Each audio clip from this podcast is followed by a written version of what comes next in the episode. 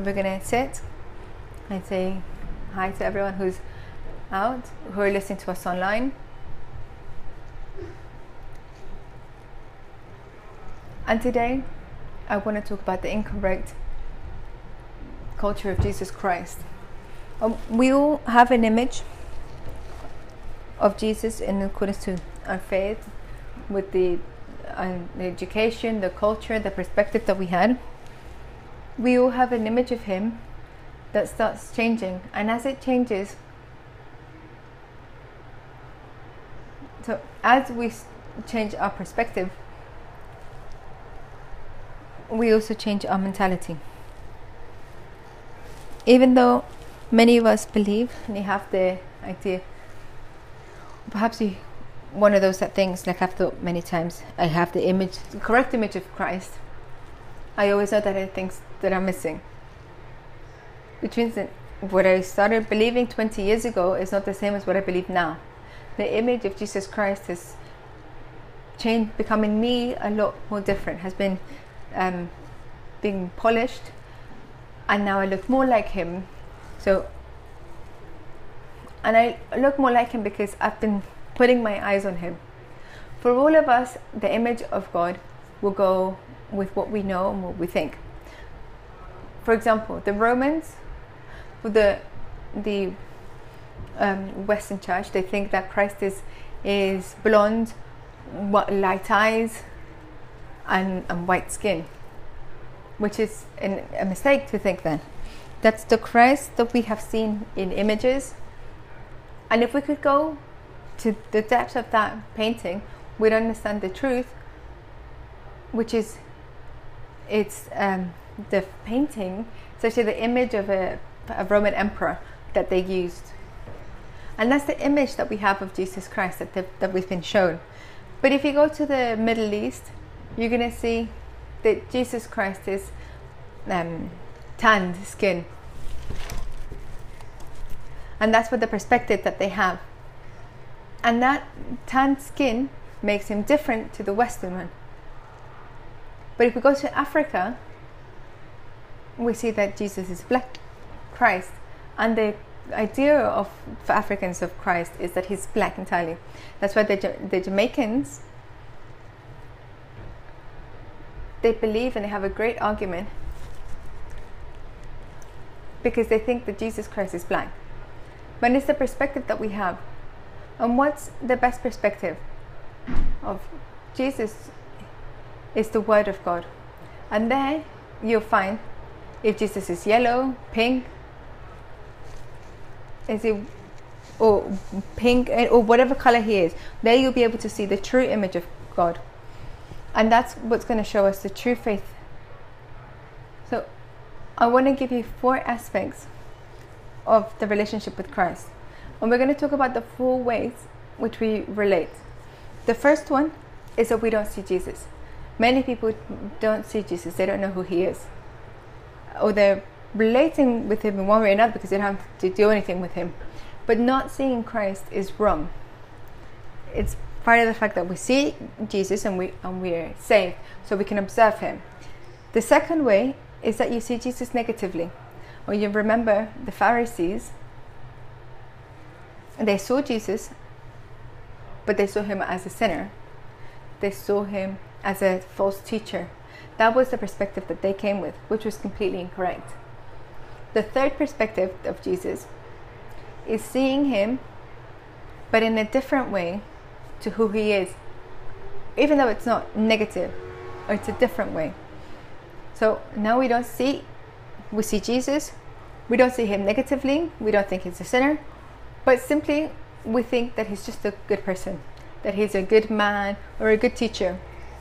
And even though that's correct, even though he is good, that's not the image that for us as children of God is correct.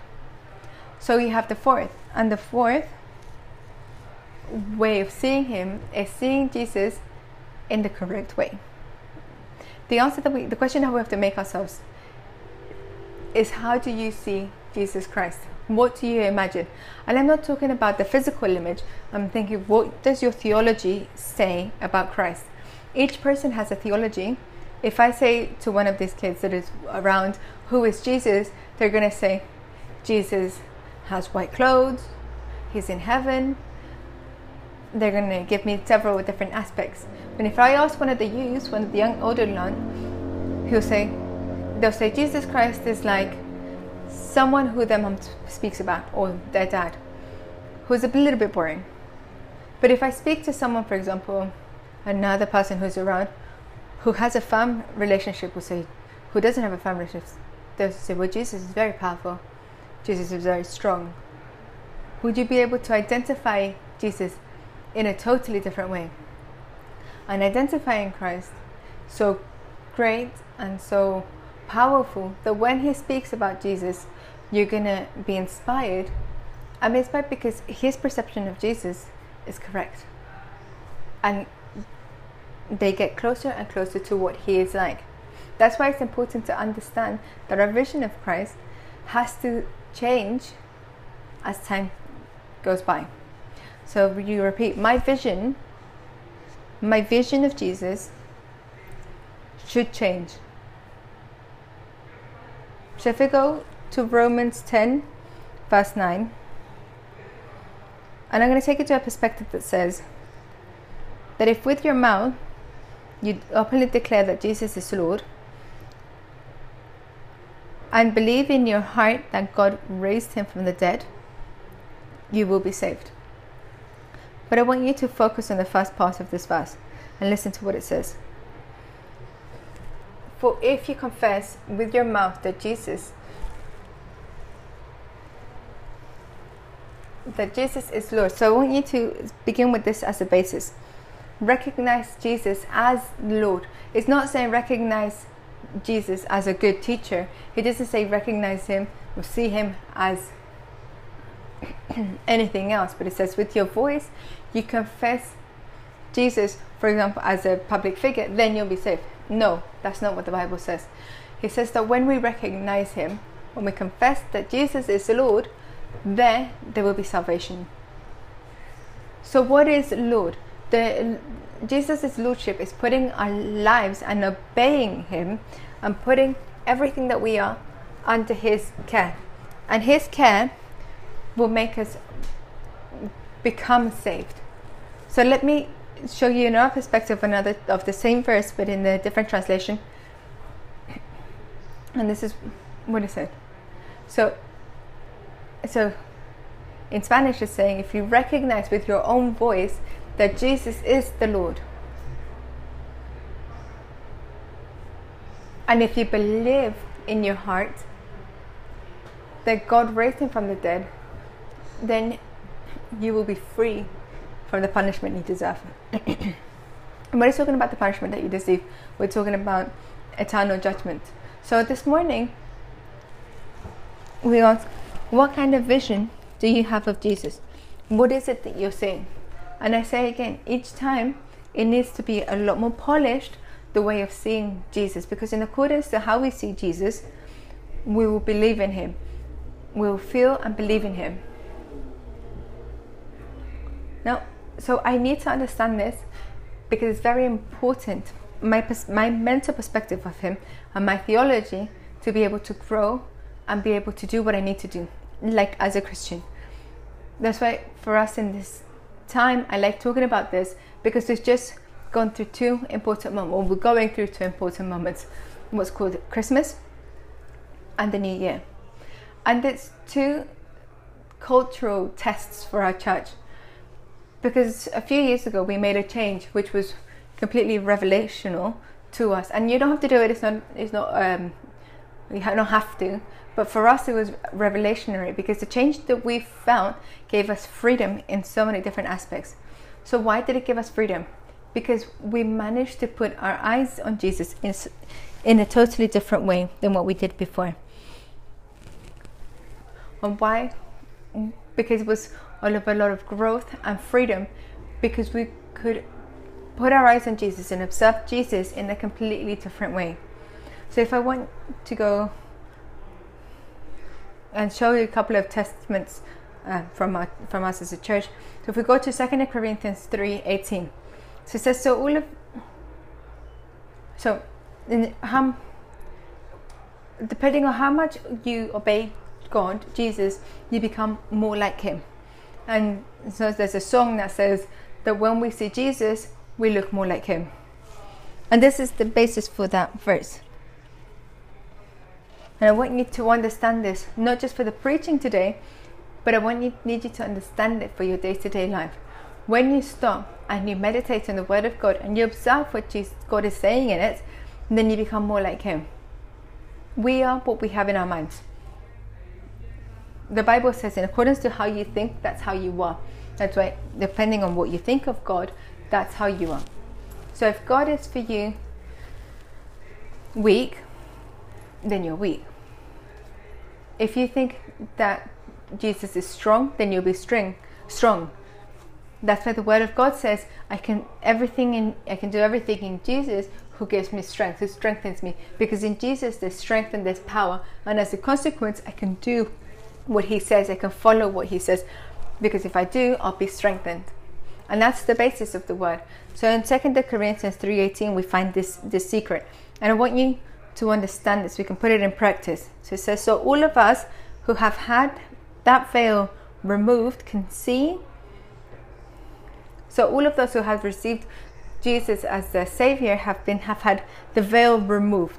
And a veil is something that covers. And all of a sudden you can see what there is behind it. So imagine a curtain is taking the veil, is moving it away, and you can see something that wasn't there before, or you see it in a different way. But I want you to see how it happens.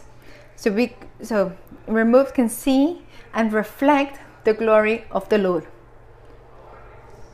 So now that we've had the veil taken away, we can observe, say with me, observe. And we're not talking about our eyes, we're talking about the perspective of what we understand. We can observe the glory of the Lord. And what's the glory of the Lord? Is Jesus Christ. And then he says, And the Lord, who is the Spirit, makes us more and more like Him. And repeat with me more and more like Him. So, in accordance, so for as the veil is moved, then through the Holy Spirit, I become more and more like Jesus. And just take note of the last bit. We make more and more like Him as we are changed into His glorious image. So, how does the transformation in the person happen? They observe Jesus and they become like Jesus. They put their faith in Jesus and they act like Jesus. That's why we if we think like Jesus, we feel like Jesus and we act like Jesus. If we don't think like Jesus, then we don't won't feel like Jesus feels and we won't act the way God acts. That's why when you and I can make a mistake, it's because many times we're thinking incorrectly. And thinking incorrectly makes us feel bad. And feeling bad makes us act bad. So I say it again, and I want to insist insistent on this. When you think badly, you feel bad, and as such, you act badly. And in the same way, if you think well, you're going to feel well, and you're going to act well and that's the word of god which is that's what it teaches us that's why we're transformed by the word of god and let me say it in this way before you would say you'd have a thought for that person just i can't stand that person. And you'd start thinking badly which then meant that you started feeling anger in your heart. And as you start feeling anger in your heart when you had the opportunity you'd give them a little a shove or make that person feel bad. Because you start you thought badly. You distrusted you felt badly and you acted badly. But what happens now? You're saying the lord forgave me. I'm no one to not forgive that person i'm going to forgive them which means then you feel well you decide to forgive and when you see the person you give them a hug and then you feel that the person is well and that's acting well and that's a concept that's very important in your life and mine and just have that in your mind because I'll explain our testimony. A few years ago, we understood what the truth was about the solemn feast of God. We understood that God had seven events that were very important, and we we understood those feasts. Christmas lost its value because we understood that Jesus wasn't born in that time, and the moment was irrelevant for us. It became a moment of sharing with our family, but it took away all the relevance of the truth for God. So we started changing and saying, well, we don't feel like we should put a tree, we don't feel like we should do a nativity, and we're going to change this and we're going to rest and we're going to watch movies and we're going to be all together as a family. And when that happened, the church went through a different process and we found ourselves with different things. And you can note them down if you want. We had a stronger faith. We saw that people had a stronger understanding of the Word of God, and it surprised us. As soon as we took that aspect away, people started having an understanding of God that's more in depth. And they could say, Now I understand what's happening. We started seeing people with more strength. The second aspect that I remember is that a family dynamic, different family dynamic began. I remember in my infant, in my childhood, and I remember in the moment when many people, when these periods of uh, feast parties, holidays came by, they started feeling really sad. And we have a man who's very, very special for us, for this, those who have been here for a long time. His name is Luis Arias, and he lives now in Barcelona with his wife. But three weeks before Christmas, he would feel such a deep sadness because if they, those moments, emotionally and spiritually, it would seem, were connected with moments that he'd lived before, and it would take him to a depression, it took him to a sadness, it took him to get drunk, and to have a really, really difficult, terrible moment. And we understood that the church, the same thing happened to the church, and we didn't understand why in those moments the church went through such a difficult moment when it should be a nice moment. And we understood then, knowing and through time, that it, it was because it had to do with a festival that had nothing to do with God. We started trying to say, we're going to explain to the church, and we could see that everyone would be healthier. And then we see another testimony, we started seeing better economy. As soon as we started changing the mentality and putting our eyes on Jesus in a different way during this time, economy for some of, for some, some of us just shot up because one of the characteristics of this time, what it does, is what we call the blue month, blue, blue Monday, and it's the most oppressive month in in the in the year, which is January. And people ask why January? It's because some have gone from a real high emotionally, and they've fallen into debt, and the reason they've gone into debt is because it's a huge commerce, and the most difficult month of the year is January because people spent. That's why a person would then follow the next 12 months paying off what they have spent in December. And I don't know if this has anything to do with you, but those of us who were there understood that message. And now we see a church who sustains itself economically a lot better. And in January, we don't see people that are worried. In February, we don't see people that are worried because they've understood and they've put their eyes on Jesus. And you can ask yourself, well, what does this have to do? Because we're talking about Jesus. But it's got to do with something that's spiritual and cultural, which is learning to put your eyes correctly on Jesus. And we not only realize this, but we also realize that the children were also being educated in a much better way. Because they'd go the whole time asking for something for that period, like a demand. And then we started teaching the church and the children started changing their mentality, which is really strange because everything changed once we left this part.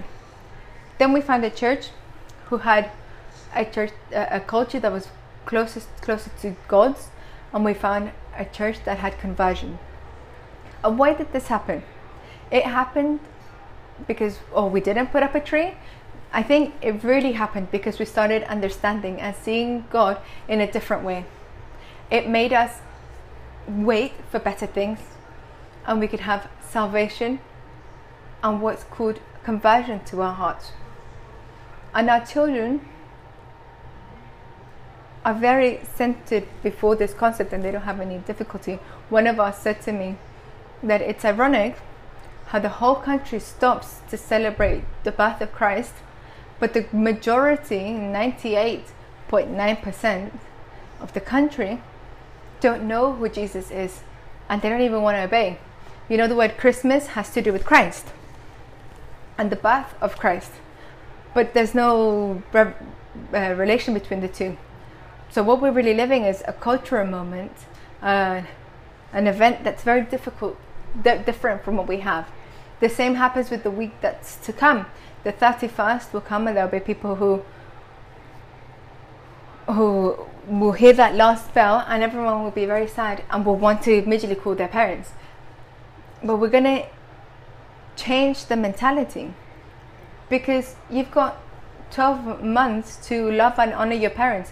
Why do you have to depress yourself for one day a year when God hasn't even spoken about that year, that day? And all of that is a change of mentality. And the church needs to go into that change if they really want to become abundant in a new vision of who Jesus is. And that's why we're explaining it in this moment. There are many people who find not having the correct Jesus, the correct image of Jesus as a stumbling block. And it's not because they're bad, it's not because they don't love God, it's because they don't understand the correct image. So if we go to Luke 7, we're going to see the example of someone who, even though they preached about his coming, he was next to him, they saw the miracle with the Holy Spirit coming down or like a dove over him. He found a stumbling block in the Lord because he didn't see him correctly. And Jesus himself says to him, Don't have, uh, don't fall because of me and we're going to look at the story because I want you to see it. And I want really desire for you to come out of this place saying, I want to put my eyes on Jesus, but not on the cultural Jesus, but the Jesus of the Bible, of Jesus Christ of the Bible, the Redeemer. That's the all of what we're doing today. But we're going to see what happened to the most important prophet who has touched this earth, which is John the Baptist. And it says in Luke 7 Verse 17 And the news about Jesus spread throughout Judea and the surrounding countryside. In verse 18, it says, The disciples of John the Baptist told John about everything Jesus was doing. So John called for two of his disciples, and in 19 he says, And he sent them to the Lord to ask him. And listen to what John asked him to, to say Are you the Messiah we've been expecting, or should we keep looking for someone else? John had baptized him. John had walked with him. John had experienced the miracles. He saw, he heard the voice of God. And all of a sudden, he's now doubting who Jesus was. And I don't know if this has happened to you. You've come to church, you tithe, you give, you serve, you're in everything. And all of a sudden, you, hear, you even hear the word of, of the word of voice of God in your ear. You have healing and everything. But you start doubt, doubting. Has this happened to you? It's happened to me. And it because I didn't have my eyes placed on him correctly. And we're going to see what John, his, John says. John's two disciples found Jesus and said to him, John the Baptist sent us by to ask, Are you the Messiah we've been expecting? Are you Jesus? Are you the one who's going to come? Are you the Messiah? Or should we wait for another? Was I wrong? Did I make a mistake? Are you perhaps not so strong enough to make the, the miracle that I'm waiting for? Are you or are you not? Are you the person? Can I put my trust in you? It's as if a huge doubt came into John, even though John again had preached about him, had prepared the way for everyone to know. And in verse 21, it says, At that very time, Jesus cured many people of their diseases, illnesses, and evil spirits. And he restored sight to many who were blind. In verse 22, then he told John's disciples, Go back to John and tell him what you have seen and heard. And repeat with me what you have seen. Is it when you see Jesus correctly, then you can make the correct decisions in your life. How are you seeing the people? People need to observe Jesus, but not with their eyes, but with the souls of their spirits, of their souls. If you don't see Jesus correctly, then you're not going to act well, you're not going to think well. That's why Jesus' response to John, who was doubting, or whether he was or wasn't the Messiah, he said, Go and tell him what you're seeing, what you have seen in your life. And what we're seeing in our life, it's going to reveal the truth of Jesus. In accordance to what we see, we believe. And we've always taught something. If you think that Jesus is a punisher, then you're going to feel punished. If you think, and this happens with children, if your parents rejected you, then you're going to feel that God rejects you. If you feel or you experience that God lets you do everything that you want and you can sin with everything and pick up a sin and drop it and put another one, it's because your parents were permissive and you're going to think that God is permissive. In the way in which you see Jesus, that's how you act. And often, the way we see Jesus is how we see our parents. If my father was harsh, then God is harsh. If my father wasn't around, then I feel my father wasn't around and I'm confused. That's why John or Jesus says to them, Jesus is in doubt. Uh, John is in doubt. Go and tell him what you see. What do you see? We see a little God. Perhaps in, during this time, what you see is a little nativity of a little child. That's not God. That's totally not God. That's a cultural God. So if you continue with the word of God, and he says, uh, Go back to John and tell him what you have seen and heard. The blind see, the lame walk, those who with leprosy are cured, the deaf hear, the dead are raised to life, and the good news is preached to the poor. Is that what you're seeing? Do you see that the lame walk in their day to day? Or do you see that the lame are continuing the same way? Do you see that there's healing? Sandy prayed earlier for healing for everyone. When you could have said, Lord, I received that healing. But remember, who's speaking here is the man who, who prepared the way. He was Jesus' cousin. He knew his strength, he knew of all the anointing that he had for that job. But he stopped seeing Jesus correctly. And now he wasn't understanding the vision. He wasn't seeing that the lame were walking, that the blind could see, and that the poor had good news. And is that what's happening in your life? It's because you're not seeing Jesus properly. And in verse 23, he gives him a very clear uh, point. And he added, God blesses those who do not fall away because of me. And it was a telling off. When he said to John, Go tell John that he's thinking incorrectly and that he's finding a, a stumbling block in me. And how can you find a stumbling block in the Jesus from the heaven? It's because you don't see him correctly. And if you don't see him correctly, you don't think, believe correctly. So I'm going to say it again. If you don't think well, then you won't think that you're saved. And therefore, you won't think that you are saved. If you're a slave and you don't think that Jesus is, is a, a freedom, then you're going to continue acting like a slave. And you know why so many act like they're still condemned? Because they don't know that God is a judge. And so you act like you're condemned for your whole life. And you think, why? It's always me. It's my fault. Nothing goes well. But that's because it's a mentality of having the incorrect God. They have a, a cultural God. And that's why it's important to understand. Jesus always makes an important question. We go to Matthew 16 13.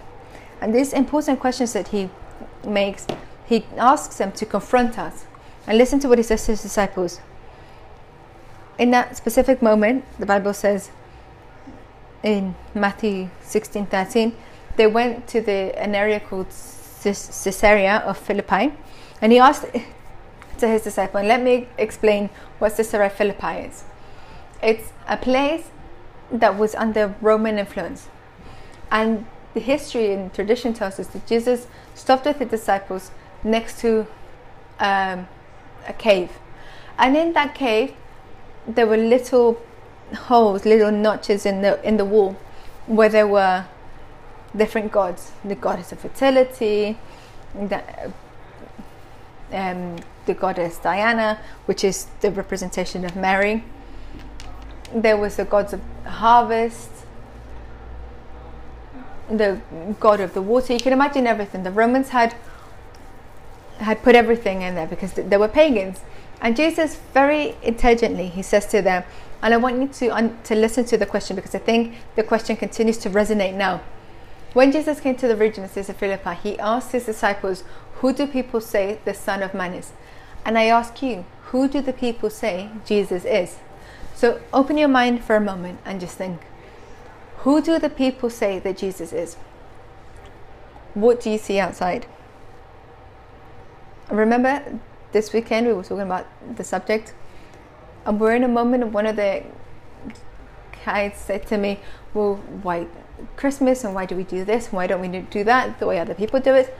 And I said, Look at the, across the street, there's a very big building. And I said to, to them, How many of them do you really think are celebrating Christ? and you get to the conclusion very easily, which is very few. How can you celebrate the birth of the Messiah but not believe in the Messiah? How can you celebrate the birthday, the birth of the God of heavens, and not put ourselves under His power? How can I celebrate the birth of the Judge of the world and, not allow Him to rule everything? And it sounds ironic and ridiculous so if we ask ourselves, what do people say in this time now who Jesus is, we're going to get to the conclusion that he's just a cultural figure. But the question is, who do you say Jesus is? Does it make you think? What do your fa- who do your family say Jesus is? What do your children say? We go on to the next verse. Well, they replied, some say John the Baptist, some say Elijah, and others say Jeremiah. So, for example, they'll say uh, Elijah was someone from the history we, we talks about in RE. Every school has to teach RE. We have to be respectful of the other different religions because everyone has their rights Others say Jeremiah, and others would say another prophet. But if you focus on verse 15, then it says, Then he asked them, then he says, Then he asked them. So after he makes that question, he makes this other one. But who do you say I am? So you, which is asked, who do you say he is? What do who do you say he is? What can we say now? And the teenagers, who who can you say? Jesus is someone who my mom and dad talk about, and the people are crazy. And I think, no, they're fanatics. They're always that. Children say, he's just someone who was there when we read about in the Bible at church. And what did the parents say? They said, well, Jesus is, I don't know. I don't even know. But perhaps a pastor or someone who's really, really committed will say, His God is Jesus is strong. He is my God. He's marvelous. He, he's the one who I gave my whole life to. He rescued me. He cleaned me. He transformed me. He's different in my life. He's so great. And do you see the four different types of theologies? And it's four different perspectives. That's why we know that who believes is who understands who Jesus is. And he still says it now. Who do you think I am? It says, David, who do you think I am? And he confronts us with what others think, he confronts us what we think ourselves. And he takes us to two truths that come in this moment. When you go to verse 16, Simon Peter answered, You are the Messiah, the Son of the living God. And imagine the answer that he gave them. For us, it seems like there's no no answer. But the answer of Jesus Christ in verse 17 is says, You are blessed, Simon, son of John, because my Father in heaven has revealed this to you. And Repeat with me revealed this. You did not learn it from any human being. The first, so this first truth that I want to mention here is that no one can reveal Jesus, only God.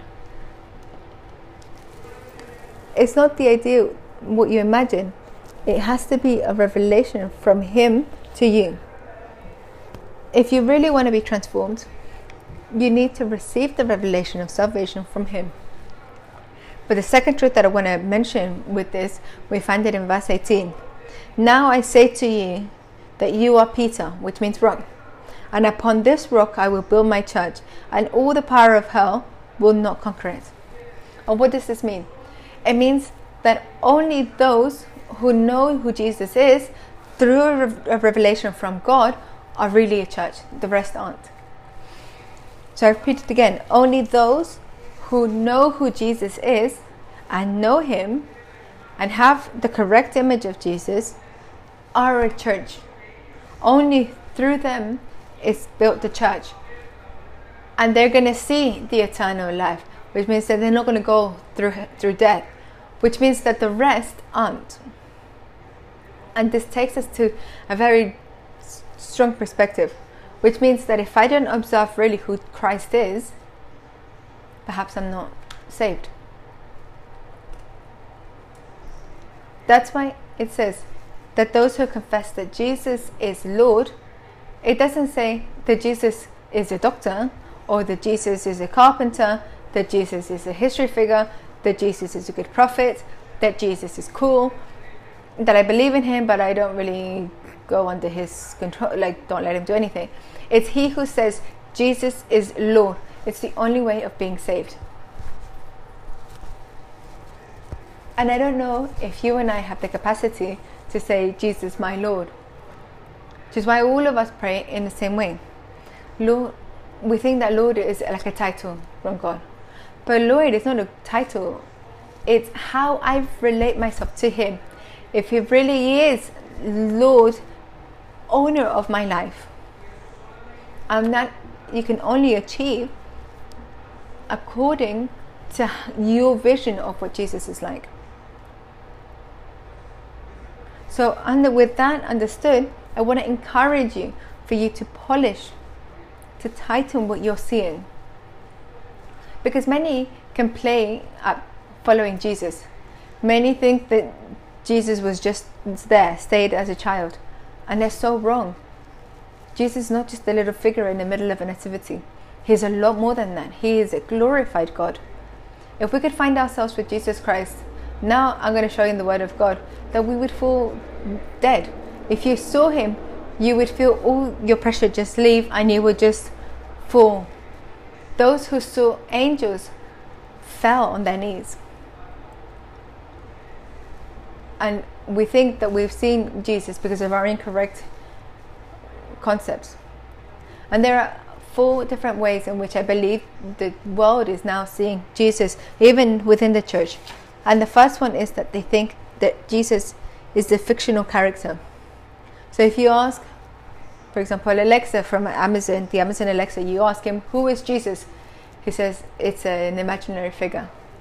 So now I ask you the question who do your children believe Jesus is? A, an imaginary figure? And you might ask yourself, I've always believed in Jesus. Really? You sure? Because if you believe in Jesus, you have to look like Jesus. And if you look like Jesus, then you will feel and act like Jesus. When we go to our most decisive moment in our lives, we see that many don't even believe in Jesus. They're just simply receiving or just following an idea, but they're not following Him. And the sad thing is that the truth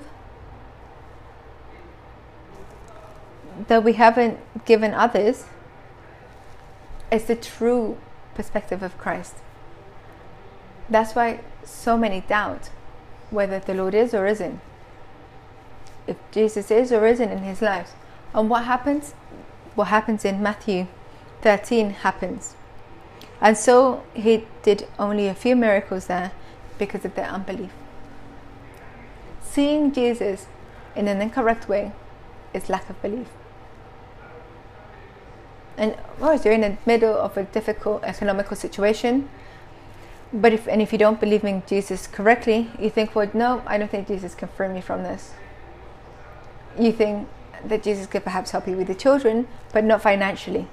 You might say with your mouth, well, I know that Jesus can help me in everything, and God is super good. And I speak to family members that say that they speak about Jesus and they say, oh, He's so good. But regardless of that, they're not able to put their lives in His care. So I ask you the question Do you think that Jesus is imaginary, like Alexa? You know, what our children are being taught is that is that he's a totally imaginary figure and the Bible says that that's lack of belief. Now, my problem is not what's outside, my problem is what's inside the church. When the people in the church believe that Jesus is a fictional uh, figure, and I know that even if you aren't being honest, many believe it, and I'm sure many of the teenagers think, no, Jesus is fake, he's, a, he's imagined, he's created. And if we look at Colossians 1 16, this is what the Word of God says. Through Him, God created everything in the heavenly realms and on the earth. So, look what we're looking at. We're going from being an imaginary figure to the creator of everything. The way the Bible presents us is that He is the creator of everything, on everything there is on earth, on everything that's visible, everything that's invisible, he made things we can see, the things we can't see, such as thrones, kingdoms, rulers, and authorities in the unseen world. Everything was created through him and for him. You need to take that perspective out of your mind because the Word of God says, not imaginary at all. In fact, He's the creator of everything. Which means that if you don't take that lie away, you'll never believe that God can act in your life. But if you put the truth of God in everything, you've created everything, then you can think and hope that He will be able to respond to everything. And that everything He says is correct because He's the Creator. If today you want to fix a certain situation or, your, or a phone, and you think, well, this doesn't know anyone. But if the owner comes, for example, Steve Jobs, and you say, Well, Steve, you should know everything, you close your eyes and you give him everything. When you understand that Jesus is the creator of your life, you can close your eyes and hand everything to him and he said, Well, whatever you, you say is correct and it's going to be correct, and everything that you do is going to work. But if you don't change that mentality, then we'll continue thinking that Jesus, that God is imaginary. So the second concept is for many, he's a cultural figure. And for many here, probably say Amen. For them, it represents a cultural figure, an event, a reason to celebrate. The 24th, 25th, many said, wow, let's celebrate, let's buy gifts, they do this, they do that. And there's nothing wrong with giving a gift, but it is wrong in allowing and believing that you're saying you're celebrating Jesus' birth. I think it's totally opposite because it's not true. You're giving yourself a gift, and it's fine. We change in certain things, one moment or another, we'll give each other gifts, but I want you to think about this. I want you to think about the world. Those gifts for who? To satisfy ourselves. Very few have been able to, could be able to say, really in this day I've honored Jesus. Now, do you want to take it as a moment where you all come together? It's fine. But you need to take away from your mind the aspect that you're celebrating Jesus. Because really, the world isn't celebrating him. And I say again, the irony is how can you celebrate Jesus if you don't believe in him? How can the world do it? I want to take you to Acts 19. And I believe that this is going to create a point of reflection.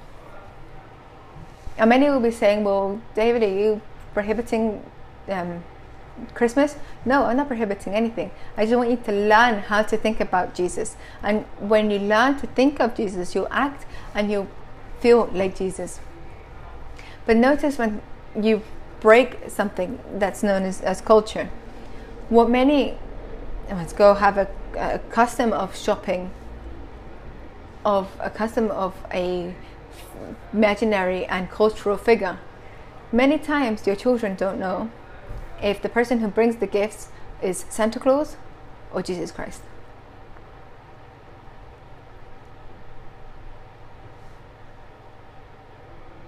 And I see my daughter who sometimes says it, and I try to teach her don't mix the two cultures. You understand? We're talking about a cultural subject. Many of your children don't know which one is true, which one's the real one, because it's a cultural figure. Remember, I'm not saying don't give gifts. What I'm saying is, we put your eyes on Jesus properly, believe in Him properly, and you'll be able to see and grow. And and a big burden will be taken away. And does that mean you have to go that day, have to go out and what? No. Eat and have your biggest meal, but put your eyes on Jesus. Something happens when, when you break the culture. I remember a few years ago someone left super cross because we, we put this forward and it has to do with two things the love of money and influence. And I give you the case that we see in Acts 19:23 about a man called Demetrius. Now listen to what it says, and I want you to identify this and put your eyes on this, because what I'm talking about is very spiritual. You know, there's nothing more spiritual than culture. Culture is something that's so strong. Culture is everything that you think and you act, everything that you learn to do in your life. So, about that time, serious trouble developed. Repeat with me serious trouble. In Ephesus concerning the way. The way was the name that Christianity was given in that moment. It was known as the way because of the way of life. It wasn't called Christianity yet. In verse 24, it began with Demetrius, a silversmith who had a large business manufacturing silver shrines of the Greek goddess Artemis. So, what this man did was he made little figures for temples, little images. He kept many craftsmen busy. Verse 25 He called them together, along with others employed in similar trades, and addressed them as follows. And this is what he said to them Gentlemen, you know that our wealth comes from this business. From what? From this business. In verse 26. But as you have seen and heard, this man Paul has persuaded, and Paul had shared the gospel. He had said to them, There's a different way of living with God, there's a different culture. And so this is what he says that Paul said. This man Paul has persuaded many people that handmade gods aren't really gods at all. So the idols, the nativities, the trees, all that, all of that kind of stuff. He says that's not from God. And he's done this not only here in Ephesus, but throughout the entire province. Verse 27. Of course, I am not just talking about the loss of public respect for our business. I'm also concerned that the great temple of the great goddess Artemis will lose its influence. And repeat with me influence. Stronger. Influence. And there's one of the things that culture has, which is influence. If the influence that culture produces many times takes away the influence of God.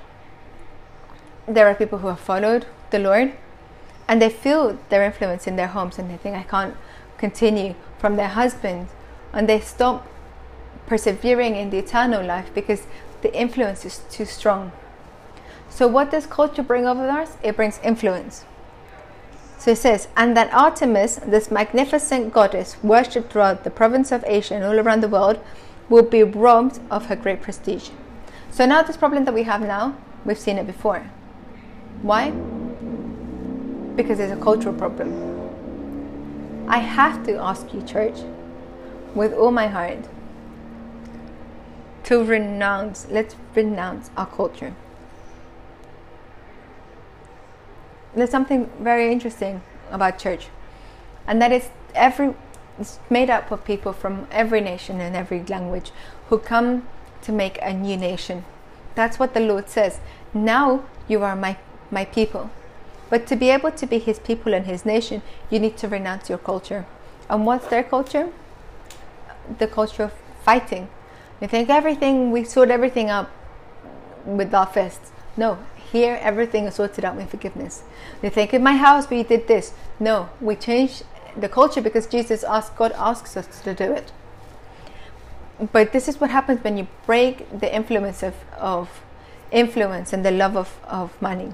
In verse 28, at this, their anger boiled. And they, how is it possible that we lose our culture from our countries? And they began shouting, Great is Artemis of the Ephesians In verse 29. Soon the whole city was filled with confusion. And when you take away culture, everyone becomes confused. When you insist, when you or when you touch culture, people have a problem. Many times we prefer our culture to God Himself. And it's a very difficult way of seeing it. But I remember speaking to someone in the church in Spain, and they said that in Spain they had prohibited the arepas and empanadas. And it's because everyone would come and say, This is the best. Have you ever heard one of those fights between egos when they say the Colombian empanadas are the best, and they say, No, the Ecuadorian empanadas are the best? Food is a massive problem. Not because of the food, but because of what each person thinks is best. You and I think that we're the best because of our culture, which is completely incorrect. There are better cultures. Oh, not cultures, there are different cultures. There was a dentist who came out of Colombia, and she was told that the best dentists are Colombian. And I can say it because I'm Colombian. When she got to Colombia, they found how wrong she was. What's that? It's a cultural problem. That's why when you break this mix with culture and who Jesus is, when you break it, it stands up and you think, I've never seen this before. That's why the pressure you felt as a church during that time was gone. And that's why for us, they're incredible times because we really really enjoy them. We're within families, we watch TV, we eat well, we rest, and that sadness was gone. And you think, how, why? How can that sadness go? But why do people get sad on a day like this? Why do they get drunk on a day like this? And you know, most accidents and situations happen in these weeks, with from the whole year, because it's a cultural thing. That's why you have to fight against your culture and break it, even if it cre- creates confusion in your life.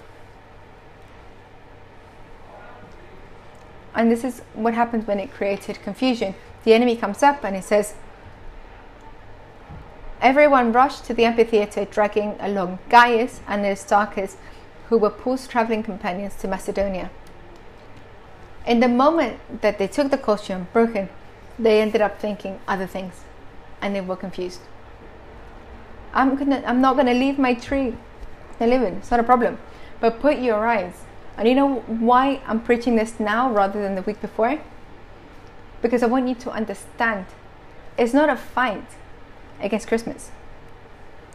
I want you to understand it's to look at Jesus, to put your eyes on Jesus. You've done it, that's fine. Well, now put your eyes on Jesus and teach your children to put their eyes on Jesus. And we'll see a freedom in many different aspects. The church was free from a sensation of fear. So now, if we go to Philippians 3, It says, But we are citizens of heaven. And say, and say it, but we are citizens of heaven. And listen to this you are a citizen of heaven. Now, the most important thing is not the food in from your country. It's not natilla and buñuelos. It's not the grapes from Spain. It's the most important thing is Jesus in your life. You know, if you leave now, like a place like Israel, on a day like today, where they celebrate Shabbat, everything is totally quiet.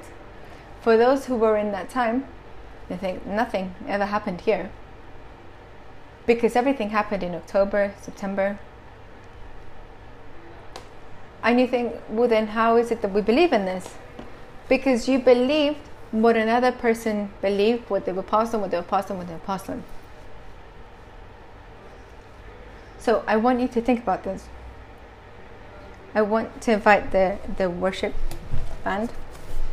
And while they come, I want to give you the third perspective of the world, which is that Jesus is a perspective, is a religious figure. In Matthew 12, 6, he says, I tell you, there is one here who is even greater than the temple. When the Lord puts this, he says that Jesus is more important than any ritual. Jesus is more important than a temple. He's more important than a ceremony, than a day, than a week. Which means that putting your eyes on Jesus is more important than ourselves. But for many, he just stayed as an idol. And what happens with idols? They expect their idols to give them everything. And if I go, if we go to Isaiah 9, verse 6, and I want to explain this truth while they get themselves ready. And we're going to say to the Lord, I put my eyes on you. And this is where people state in verse chapter 9, verse 6. And this is, I think, the biggest mistake that there is. It says, and as I prophesies, For a child is born to us, a son is given to us. The majority and what we celebrate is that there's a baby has been born. But then he says, comma, a son is given to us. And then it's point, full stop. The next, the government will rest on his shoulders, and he will be called Wonderful Counselor, Mighty God, Everlasting Father, Prince of Peace. For whatever reason, the enemy wants us to still see a child. And we end up at the first part of that prophecy. But you know what we are? We're in the middle. Wonderful counselor, mighty God, everlasting Father, Prince of Peace. You know what that means? In your theology and in mine?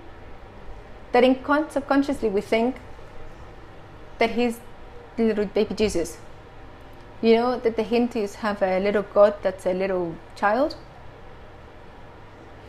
and a, with that deity, they think that he's a little child who's all powerful. And I've seen hundreds of those images of people preparing a little nativity with a baby, and they said it's the baby Jesus. But he's not there. He's resurrected, and in this moment, he's glorified. In this moment, like um, Revelations 1:13 says, and standing there in the middle, he was wearing a long robe with a gold sash across his chest. Verse 14, his head and his hair were white like snow, and like white like wool and white as snow. His eyes were like flames of fire.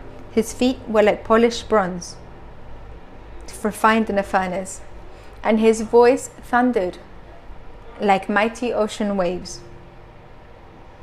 When you hear the voice of Jesus, it's, it's like the ocean, the waves of the ocean. If you had the storm last night, you could hear it in my house, and it was even terrifying. It, it, it it um, bent some of the metals that we have out here. Can you imagine the pressure of that? That wasn't a child. That was a strong prince piece. The sound that it made was so strong. And in verse 16 it says, He held seven stars in his right hand, which means he has power, and his sharp two edged sword came from his mouth. He could lead everything from his mouth, and his face was like a sun in all its brilliance. And in verse 17 it says, When I saw him, I fell at his feet as if I were dead. When he saw Jesus, his pressure left him. When he saw Jesus, he immediately fainted. That's Jesus that we're seeing. The Jesus that we're seeing is a completely different, incorrect theology, but the real Jesus makes us fall down, faint before his feet. The true Jesus, we see him and we're terrified with such majesty. The Bible says that they can't even describe him, can't use colors to be able to describe his majesty. John, who was clean, saw him and fell immediately. The incorrect theology makes us fall in sin because we don't respect him. But the correct theology makes us reach sanctity of wanting to look like him in every aspect. And do you understand the seriousness that Jesus had, that the Lord has? But unfortunately, he says to them, But he laid his right hand on me and said, Don't be afraid. I am the first and the last. John lived in that moment because God put his hand on him. We can be before him standing up because he put his hands on us. It's not a culture, it's not a fiction, it's not an idol, it's not a poor man on a cross, it's not a poor little child. Jesus glorified is going to judge us and is going to judge the world. And Jesus glorified will be able to stop a storm in the blink of an eye. The God who is glorified will be the only one who will put everything on what he can do is put yours and my life in the correct place. How can we change our theology? How can there not be and correction and conversion? This is the Jesus that He has shown us. This is the Jesus that resurrected, not the one who stayed in the nativity. This is the great Jesus, and not one that you have to go to the next church or to the other church, this and this and that. No, we've received the illumination before this, and the rest don't have to change. You don't have to change, but I have to show you what it means to put your eyes on Jesus. And if you stand up, are you looking at Jesus? Now, when you put yourself before your culture, do you feel confusion or do you feel a desire to want to follow Him? Now, gifts aren't for you or for your children. The biggest gift is salvation for your family and you're able to sacrifice everything because that Jesus is totally different than, than the Jesus you and I think about. That's theology that will make you look like Him. That's what we have to say. And I don't know if you're going to leave, you're going to feel sad. Sadness is ended, it's gone. A week ago, a few weeks ago, Milena's mother passed away. And here she was saying, Thank you, because her theology is completely different.